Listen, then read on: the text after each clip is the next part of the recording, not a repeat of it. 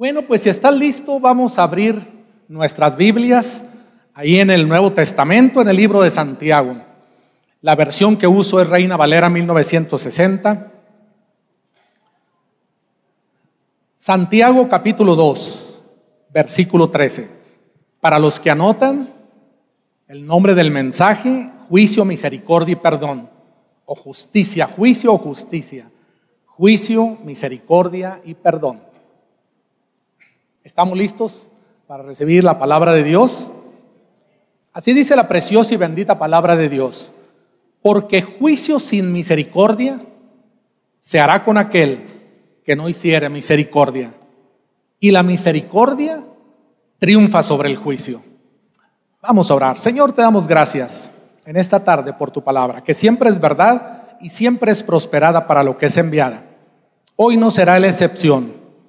Te pido que me ayudes. Ayúdame, Señor. Dame de tu favor y de tu gracia. Toma control de cada palabra que sale de mi boca. Toma control, por lo tanto, de mis pensamientos, de todo mi ser espiritual, mi cuerpo. Ayúdame. Unge esta enseñanza, unge este mensaje, que sea en el poder de tu Espíritu Santo. Por lo tanto, Señor, toma control de mis sentidos físicos y espirituales. Lo necesito. Pero sobre todo, lléname de tu amor para compartir la palabra como tú anhelas que sea compartido por lo tanto, me pongo de acuerdo con tu iglesia y unidos en unidad y en armonía juntos, levantamos muro y antemuro de fuego alrededor de tu palabra, de tu semilla de vida. La protegemos de las aves de los cielos para que no la coman. Declaro que tu palabra se entiende en lo profundo de nuestros corazones. Los espinos y cardos no la ahogan y toda situación, todo impedimento, toda falta de fe, toda enfermedad, toda ansiedad, toda depresión, toda tristeza, todo estorbo sea movido y tu semilla llegue a lo profundo de nuestros corazones, pase por nuestra alma, renueve nuestro entendimiento, pero llegue a lo profundo de nuestro corazón y produzca fruto, fruto en abundancia al ciento por uno, porque todos aquí somos buena tierra. Lo declaro en el nombre precioso de Jesús. Amén, amén, amén. Voy a leer nuevamente nuestro texto base, Santiago capítulo 2, versículo 13 porque juicio sin misericordia, o sea, justicia sin misericordia, se hará con aquel que no hiciere misericordia.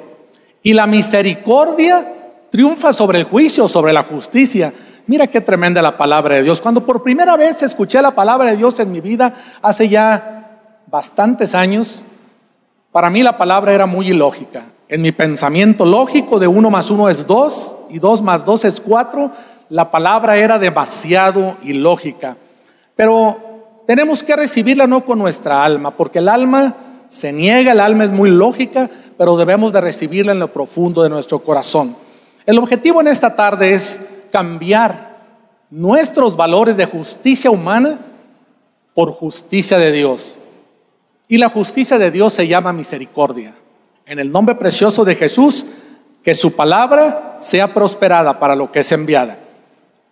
Siempre me gusta elaborar una tesis para desarrollar un mensaje.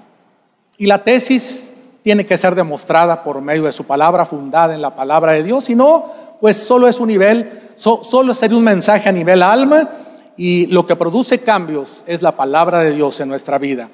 La tesis es que la misericordia y el perdón hacia otros es una decisión. Es un acto voluntario y de este acto depende que nosotros mismos recibamos misericordia y perdón. Tenemos que hacer algunas reflexiones o reflexionar acerca del juicio o de la justicia y la misericordia. Yo creo que a todos nos agrada hacer juicio o quizá nos agrada dar justicia. Pero cuando somos puestos en juicio delante de la justicia, todos queremos recibir misericordia y perdón. ¿Es cierto o no? Yo creo que así somos los hombres. En otras palabras, cuando somos ofendidos nos cuesta perdonar, pero cuando ofendemos queremos ser perdonados. Dios nos habla de obediencia, de dejar pasar ofensas, de perdonar y humillarnos. No lo habla en su palabra. Yo creo que esto es muy importante para recibir sanidad espiritual, para recibir restauración en nuestra alma y sanidad y restauración en nuestro cuerpo, que es lo más débil. Y todo esto viene de parte de Dios. Yo creo que así como todos hemos ofendido alguna vez, también es cierto que todos hemos sido ofendidos. Por lo tanto, debemos aprender a perdonar sin guardar rencor, porque es un mandato de Dios, solo por eso. Veamos esto en su palabra. En Levítico capítulo 19, versículo 18, nos dice lo siguiente, no te vengarás, ni guardarás rencor a los hijos de tu pueblo, sino amarás a tu prójimo como a ti mismo. Y luego ahí se firma quién lo dice, yo, Jehová. Yo quiero decirles que una vez que nos pide perdón alguien a quien hemos ofendido, hablando en palabras llanas, la papa caliente está en nuestras manos, o sea, está en las manos del ofendido. Porque quizá el ofensor ya lo soltó, el ofensor ya pidió perdón y ahora se pasa esa bolita de fuego en las manos del ofendido. Y ahora depende del ofendido si otorga el perdón total sin retener nada y vendrá la bendición plena. Y aún tiene que restituir. O quizá dice, no te perdono o no puedo perdonarte. Y entonces viene el juicio o viene la justicia, vienen los verdugos y llega el sufrimiento. Así que vamos hoy a entender el juicio o la justicia, la misericordia y el perdón. No de acuerdo a los valores humanos, pero según el reino de los cielos. Porque el perdón es una ley, y el concepto que debemos reflexionar, entender y guardar en lo profundo de nuestro corazón es que sin importar si somos el, ofensor o el ofendido, los dos somos deudores delante de Dios. El apóstol Pedro como que no entendía mucho este concepto. Veamos por qué. En Mateo 18, versículos 21 al 22, dice la palabra de Dios. Entonces se le acercó Pedro y le dijo, Señor, ¿cuántas veces perdonaré a mi hermano que peque contra mí? Dijo, ¿hasta siete? Para él siete eran demasiadas. Y Jesús le dijo, no te digo hasta siete, sino aún setenta veces siete. Le dice, Pedro, siete es muy poco. Setenta veces siete. O sea, tienes que perdonar cada vez que alguien te ofende. Y aquí podemos observar que existen dos elementos que entran en juego. Uno es la justicia y otro es la misericordia. La justicia es un atributo de Dios que ordena las cosas dando juicio o premiando. También es una virtud humana, pero es un atributo de Dios. La misericordia igualmente. La misericordia es el atributo de Dios que perdona los pecados humanos, pero también es una virtud humana. Y para resaltar estos dos elementos, nuestro precioso Señor Jesús ilustra el siguiente relato. Mateo 18, versículos 23 al 24. Y dice lo siguiente, por lo cual, fíjense cómo empieza, por lo cual el reino de los cielos es semejante a un rey que quiso hacer cuentas con sus siervos. Entonces, está diciendo, el cielo es así, por lo cual el reino de los cielos es semejante a un rey que quiso hacer cuentas con sus siervos. Entonces, vamos a reflexionar que todo lo que vamos a ver es lo que pasa en el reino de los cielos. Versículo 24. Dice, y comenzando a hacer cuentas le fue presentado uno que le debía 10 mil talentos. Ahora, cuando hablamos de talentos o 10 mil talentos, quizá pensamos 10 mil pesos, quizá 10 mil dólares, pero yo quiero decirte que la moneda, había, había varios tipos de moneda como hoy en día, pero talento y denario tienen diferentes valores en el Antiguo Testamento y en el Nuevo Testamento. Estamos en el Nuevo Testamento, por lo tanto, un talento era igual a 21.600 gramos de plata, 21 kilos.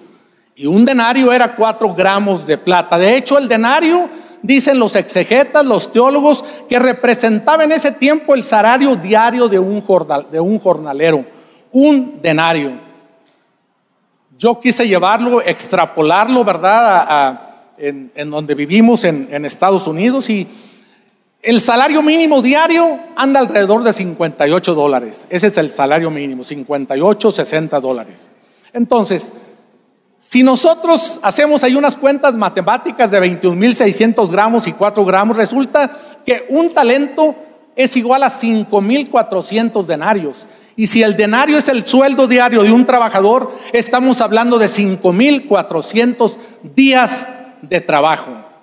De tal manera que si nosotros hacemos números, vamos a mirar que un talento es igual a 300 mil dólares.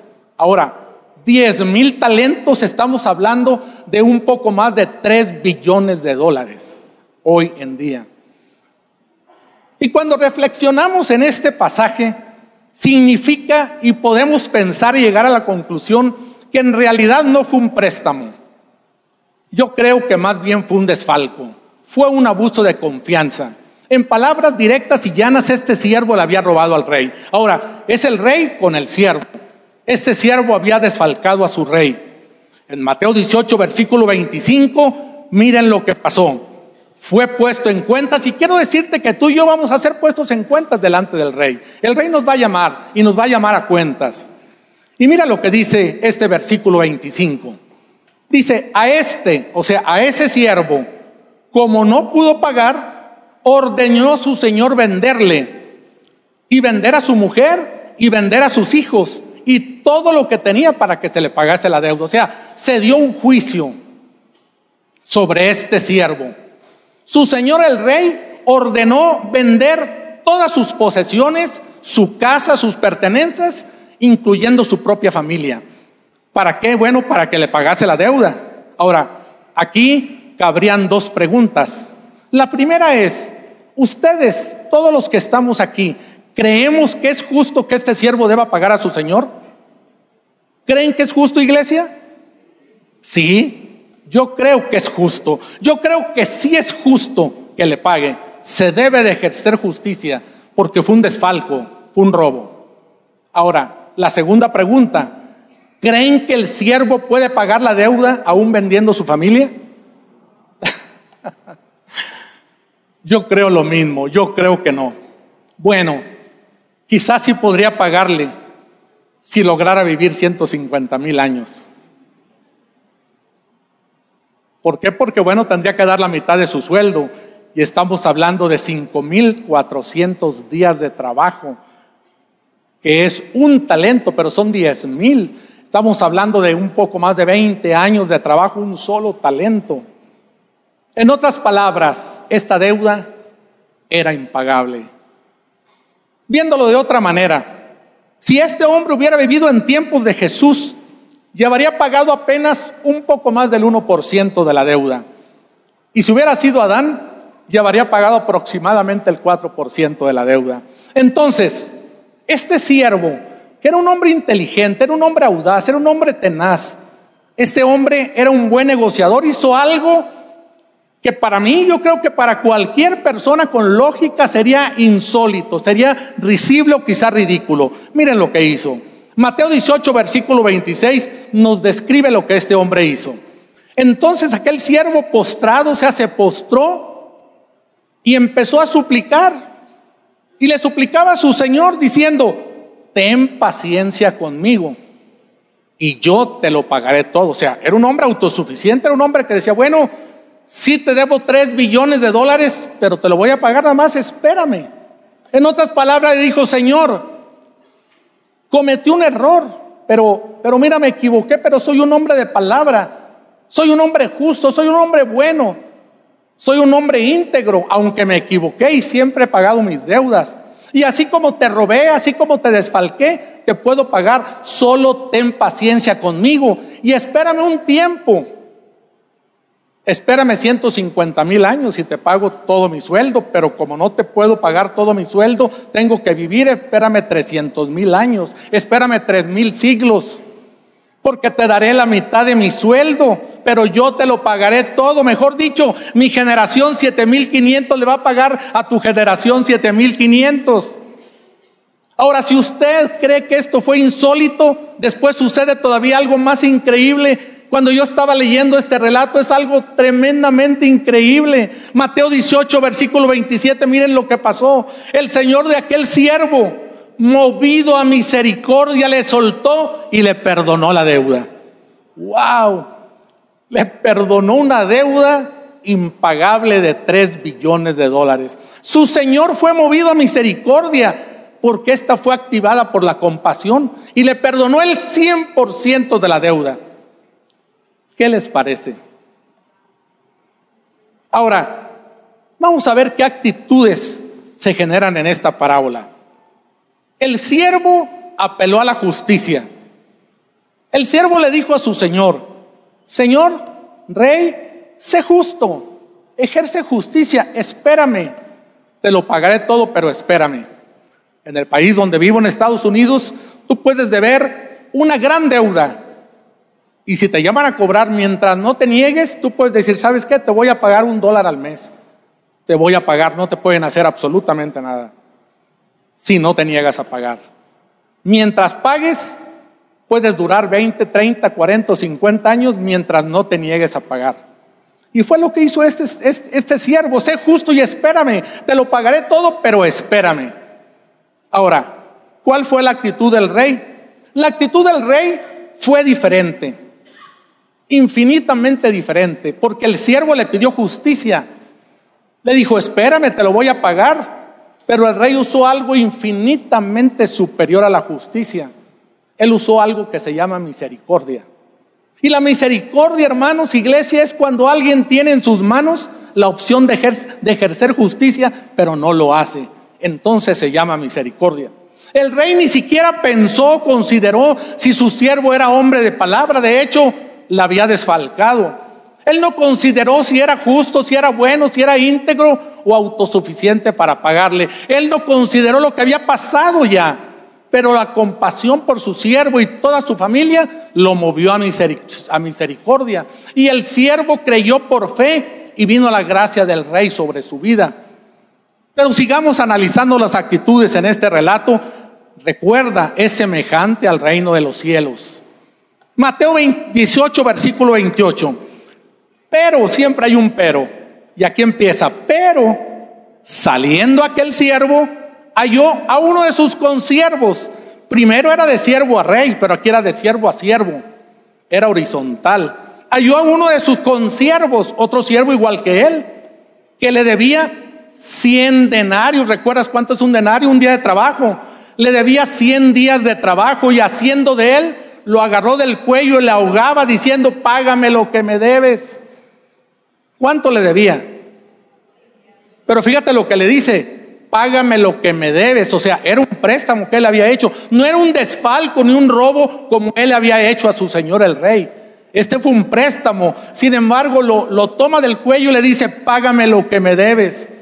¿Cuánto le debía? Cien denarios. Recuerda, un denario es el salario diario de un jornalero. Por lo tanto, le debía 100 días de trabajo. Estamos hablando quizá de 6 mil dólares, 5 mil 800 dólares.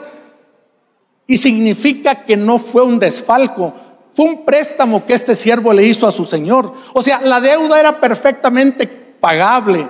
Y seguramente le hizo ese préstamo con el mismo dinero que le había desfalcado a su señor el rey. Era para los 3 billones que había desfalcado, 5 mil o 6 mil dólares era absolutamente nada para él. ¿Sí están de acuerdo conmigo? Y su consiervo como dijimos, no le había desfalcado, robado, se lo había pedido, pedido prestado. Porque él le dice, págame lo que me debes. No le dijo, págame lo que me robaste, como le sucedió a él con su señor el rey. Y aquí cabrían exactamente las mismas dos preguntas. ¿Creen justo que este hombre debe pagar a su consiervo? Yo creo que sí. Ahora, ¿creen que este consiervo puede pagar la deuda? Claro que sí. Considero que es perfectamente pagable, porque aún aportando la mitad de sus sueldos, esta deuda la podría pagar en siete meses, sin ningún problema. Pero veamos lo que sucedió. Mateo 18, versículo 29. Entonces su consiervo, el consiervo que le debía esos seis mil dólares, postrándose a sus pies, le rogaba diciendo, ten paciencia conmigo y yo te lo pagaré todo como que se vuelva a repetir el cuadro del siervo con su rey. Ahora es de siervo a siervo y el otro siervo se postre y le dice, espérame siete meses, yo te lo voy a pagar. ¿Verdad que nos es familiar este, este cuadro? Como que ya había pasado, ¿verdad? ¿En dónde? Bueno, pues con el desfalco del siervo al rey, siervo a rey. Pero ahora es una deuda entre dos consiervos, no perdamos de vista esto. Pero ¿qué sucedió? Vamos a ver el versículo 30, Mateo 18, 30. Miren lo que pasó. Mas él, ¿qué dice? No quiso. O sea, ejerció justicia. ¿Era justo que le pagara? ¿Sí? Mas él no quiso esperarlo. ¿Y qué hizo? Le echó en la cárcel hasta que pagase la deuda. ¿Cuánto tiempo? Pues quizás siete meses o quizá un año hasta que pagase la deuda. Estaría en la cárcel tal vez siete meses o tal vez un año, el tiempo de esa deuda pagable. Este siervo deudor justo, porque es justo que le pagara, porque sí le prestó, pero sin misericordia, cuando fue perdonado por el rey, salió tan contento, tan feliz y tan orgulloso que quizás se ensoberbeció por ser excelente negociador. Quizás se sintió muy influyente y se olvidó de la misericordia. Y enseguida se encontró con alguien igual a él, otro deudor. Por eso cuando vemos las Biblias de estudios dice los dos deudores, la ley del perdón o los dos deudores, porque sabes qué, todos somos deudores. Amén o no amén. todos somos deudores. Se encontró con alguien igual a él, otro deudor solo que con muchísimo menos deuda que la que le habían perdonado a él. Y se le olvidó un pequeñísimo detalle, que si le debía, ya no le debía a él, sino al rey, porque él ya no tenía nada. Y olvidándose de la misericordia, ejerció la justicia, que a los hombres tanto nos interesa, porque en cada nación hay un Tribunal Supremo de Justicia. A los hombres nos interesa demasiado la justicia. Ahora, recuerda que siempre hay nube de testigos. La Biblia dice que tenemos alrededor nuestro una gran nube de testigos. Siempre hay alguien viéndonos. Amén. Hebreos 12.1 dice, por tanto nosotros también, teniendo en derredor nuestro tan grande nube de testigos, veamos qué sucedió. Mateo 18, versículo 31 al 35 viendo sus consiervos lo que pasaba, ¿sabes qué? Siempre alguien nos está viendo, siempre hay alguien viéndote, siempre hay alguien viéndome. Los ojos del Señor nos están viendo. Viendo sus consiervos lo que pasaba, otros consiervos fueron testigos de toda la situación. Dice que se entristecieron mucho y fueron y refirieron al rey, a su señor, todo lo que había pasado. Entonces llamándole su señor le dijo, siervo malvado. Toda aquella deuda te perdoné, te perdoné los 10 mil talentos, te perdoné los 3 billones de dólares, te debí de haber vendido con toda y tu familia, pero te lo perdoné porque me rogaste. ¿No debías tú también tener misericordia de tu consiervo como yo tuve misericordia de ti? Y dice el versículo 34, entonces su señor enojado le entregó a los verdugos hasta que pagase todo lo que debía tres mil siglos. Deuda eterna, cárcel eterna. Y dice el versículo 35, así también mi Padre Celestial hará con vosotros si no perdonáis de todo corazón cada uno a su hermano sus ofensas. Las reflexiones aquí serían, ¿cuánto tiempo estará en la cárcel el consiervo de este siervo malvado? ¿Siete meses o un año? ¿Cuánto tiempo estará en la cárcel este siervo malvado? Toda la eternidad. La reflexión es, hermanos, iglesia, podemos perder el perdón y la salvación por ser demasiado justos. Dicho en otras palabras, por falta de misericordia. Eclesiastés 7, versículo 15 dice, todo esto he visto en los días de vanidad, de mi vanidad. Justo hay que perece por su justicia. Justo hay que perece por su justicia. El versículo 16 dice, no seas demasiado justo, ni seas sabio con exceso, porque habrás de destruirte. No hagas mucho mal, ni seas insensato, porque habrás de morir antes de tiempo. Y termina diciendo el versículo 18, bueno es, bueno es que tomes esto y también de aquello, no apartes tu mano, porque aquel que a Dios teme saldrá bien en todo. Yo declaro temor de Dios en nuestros corazones, declaro temor de Dios en nuestra vida, con las personas que conocemos. Ahora yo quiero que traigamos esta parábola a nosotros, a nuestra vida. Yo quiero preguntar cuántos siervos del rey hay aquí. A ver, levanten las manos los siervos del rey. No todos. no todos, pero tú, tú eres siervo del rey. Entonces esta parábola es para ti, para mí. La lección es para los siervos del rey. Nuestra deuda con Jesús, nuestro Señor y Salvador, por causa del pecado era igual a la de este siervo malvado, diez mil talentos. Pero al igual que el siervo malvado, a veces nos sentimos hombres y mujeres de palabra, justos, buenos, soy bueno, soy íntegro, soy listo, soy autosuficiente a nuestro propio juicio. En muchas ocasiones tratamos de abusar del rey. Y cuando nos damos cuenta y reconocemos nuestra deuda, entonces tomamos la misma actitud de este siervo malvado y respondemos, sí Señor, moriste por mí, diste tu sangre preciosa, pero te voy a pagar tu sangre, te voy a pagar la deuda. Dame tres mil siglos y te la pagaré. Porque recordemos que somos hombres y mujeres de palabra, justos, buenos, íntegros, listos. Y caemos en una autojustificación. ¿Qué significa esto? Bueno, tratamos de hacer cosas buenas para pagar las cosas malas. Es decir, tratamos de hacer una buena obra pagándole al rey lo que debemos porque era buena obra que el siervo malvado le pagara a su rey para quedar bien con él y no deber nada. Pero como Dios no actúa en la justicia humana, sino en su gracia.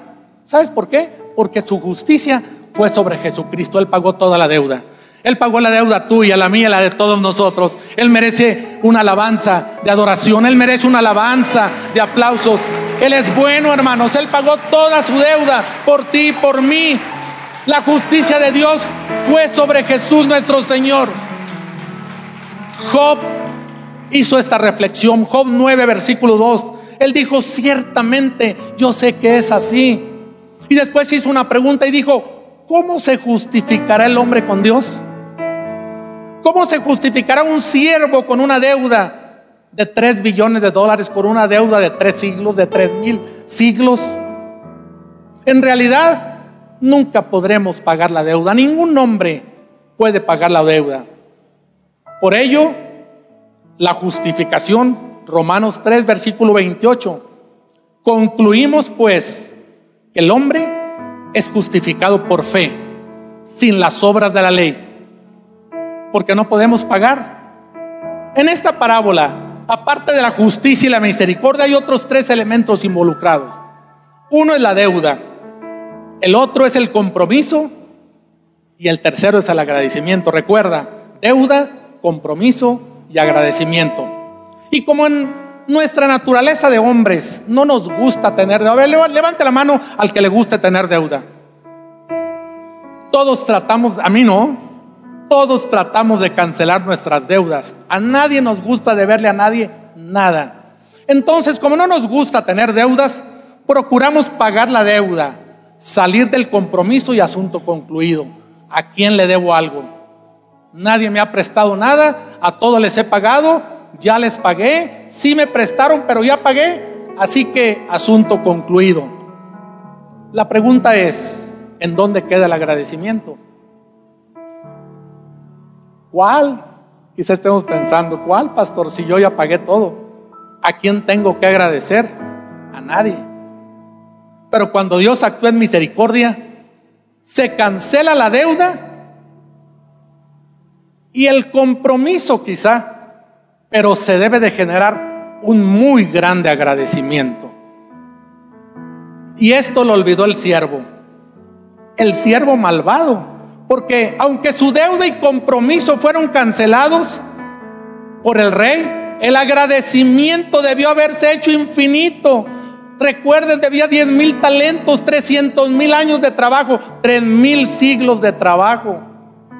Y en muchas ocasiones intentamos hacer obras para saldar la deuda y no tener compromiso, aunque esta deuda sea impagable. Pero miremos cómo lo expresó el profeta Isaías. Isaías 64, versículo 6. Él dijo, si bien todos nosotros somos como suciedad y todas nuestras justicias como trapo de inmundicia, ¿sabes? Así es nuestros esfuerzos por pagar esa deuda. Son como trapos de inmundicia. Y como nuestro Dios, como buen judío, sabe negociar. Entonces Él nos dice, mejor te perdono la deuda y entonces eres mío por agradecimiento. No hay muchos amenes, pastor.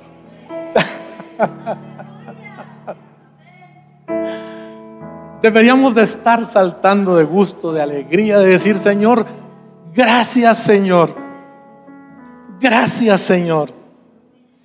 Aunque algunos quizá todavía no nos ha caído el 20.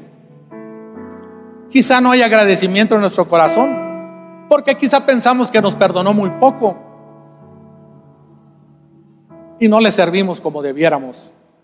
Pues pensamos que es tan poquito lo que nos perdonó que quizá no lo amamos suficiente, pero ¿qué me tiene que perdonar? Si yo no adultero, yo no me embriago, no soy adicto, no he engañado a mi esposa. ¿Qué es lo que me tienen que perdonar? ¿Qué es lo que yo tengo que pagar? Yo no tengo deuda. Simón el fariseo así pensaba. Señor Jesús entró a su casa y después entró aquella mujer que llegó y le enjugó sus pies con el cabello y derramó un gran perfume y le besó y le dijo, mira, mira Simón, porque Simón dijo, mira, este será, ni siquiera es profeta, porque si supiera que es, quién es esta mujer, él dijo, Simón, entré a tu casa y, y, no me diste beso, porque era costumbre también de dar beso, de lavar los pies. Entré a tu casa y no me lavaste los pies. No me diste beso. Le dice más, esta desde que entré no ha cesado de besar mis pies. No ungiste mi cabeza con aceite, más esta ha ungido con perfume mis pies, por lo cual te digo que sus muchos pecados le son perdonados, porque amó mucho, porque a quien a quien se le perdona poco, poco ama. Yo digo, a mí el Señor me perdonó muchísimo, pero muchísimo. Y le dijo, mujer, tu fe te ha salvado ven paz. La misericordia, hermanos, nos compromete mucho más con Él.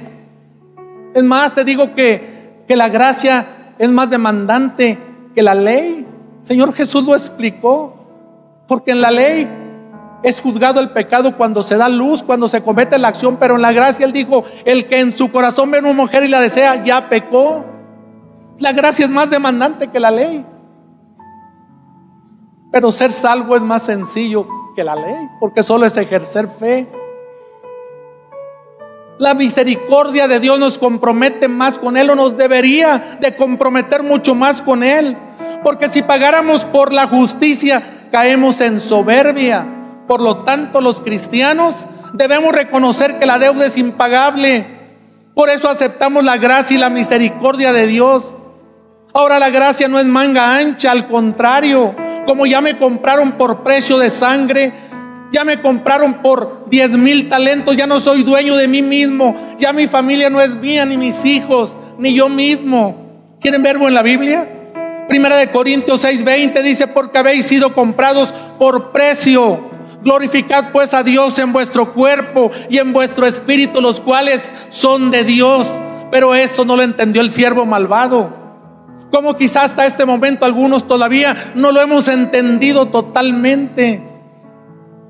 Porque la misericordia exige no solo el pago de la deuda, sino toda nuestra vida, absolutamente toda nuestra vida.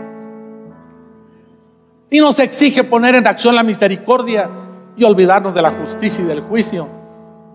Pero este siervo recibió misericordia y dio justicia.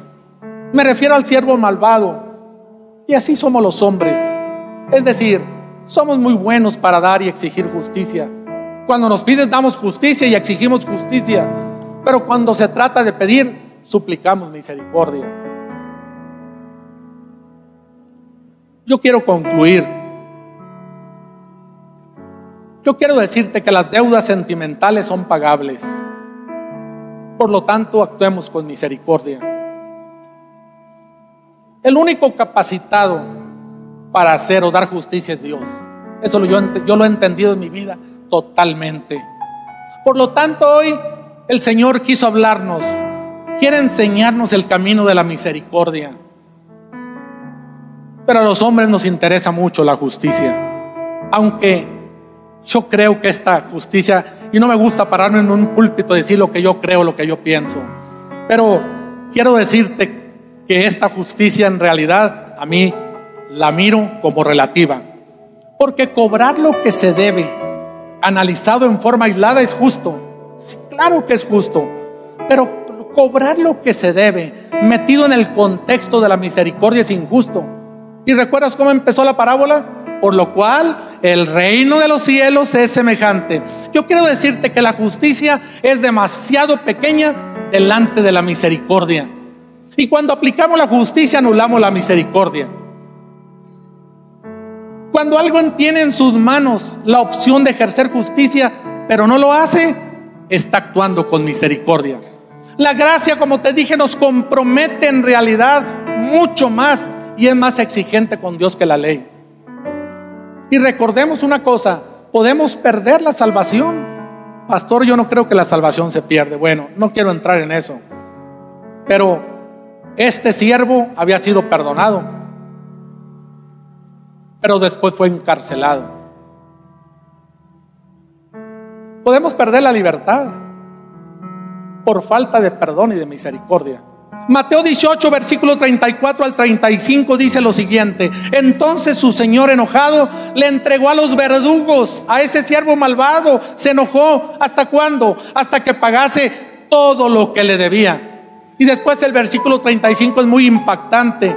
Termina diciendo Jesús nuestro Señor, así también mi Padre Celestial hará con vosotros si no perdonáis de todo corazón cada uno a su hermano sus ofensas. Con esta cita termino. Mateo 6, versículo 14. Porque si perdonáis a los hombres sus ofensas, os perdonará también a vosotros vuestro Padre Celestial. Tenemos que actuar con misericordia. Solo que debemos entender que la misericordia es un atributo de Dios, pero es una virtud en los hombres. Y como virtud tenemos que aprenderla. Y la única manera de hacerlo es por medio de Jesucristo y dirigidos por su divino consolador, el Espíritu Santo de Dios. Así es el reino de los cielos. La justicia en el reino de Dios se llama misericordia. Por lo tanto, hoy el Señor quiere que cambiemos nuestros valores de justicia humana a misericordia de Dios. Amén, amén, amén. Si recibimos la palabra.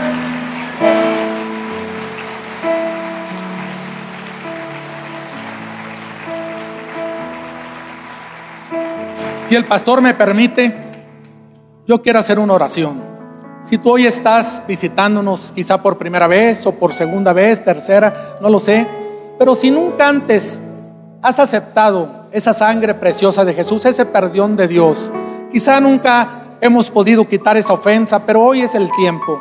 Hoy es un tiempo, Kairos, de Dios.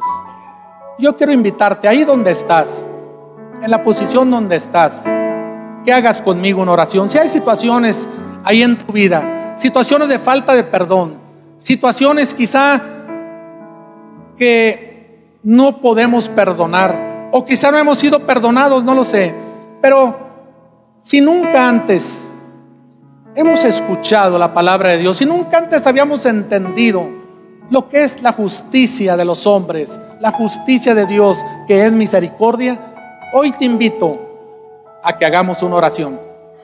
Ahí donde estás, solo inclina tu cabeza y todos los demás con sus ojos cerrados y su cabeza inclinada. Y vamos a hacer una oración. Te invito a hacer esa oración. Repite esta oración conmigo en voz suficientemente fuerte que tú mismo, tú misma te escuches. Y conmigo, Padre, perdóname. Perdona mis errores, mis ofensas mis pecados. Estoy arrepentido. Porque yo creo que Jesucristo murió, pero resucitó y está sentado a la derecha del Padre. Yo confieso que Jesucristo es mi Señor y mi Salvador y le entrego mi corazón. Gracias, Padre porque soy tu hijo. En el nombre de Jesús. Amén. Amén. Que Dios los bendiga, hermanos.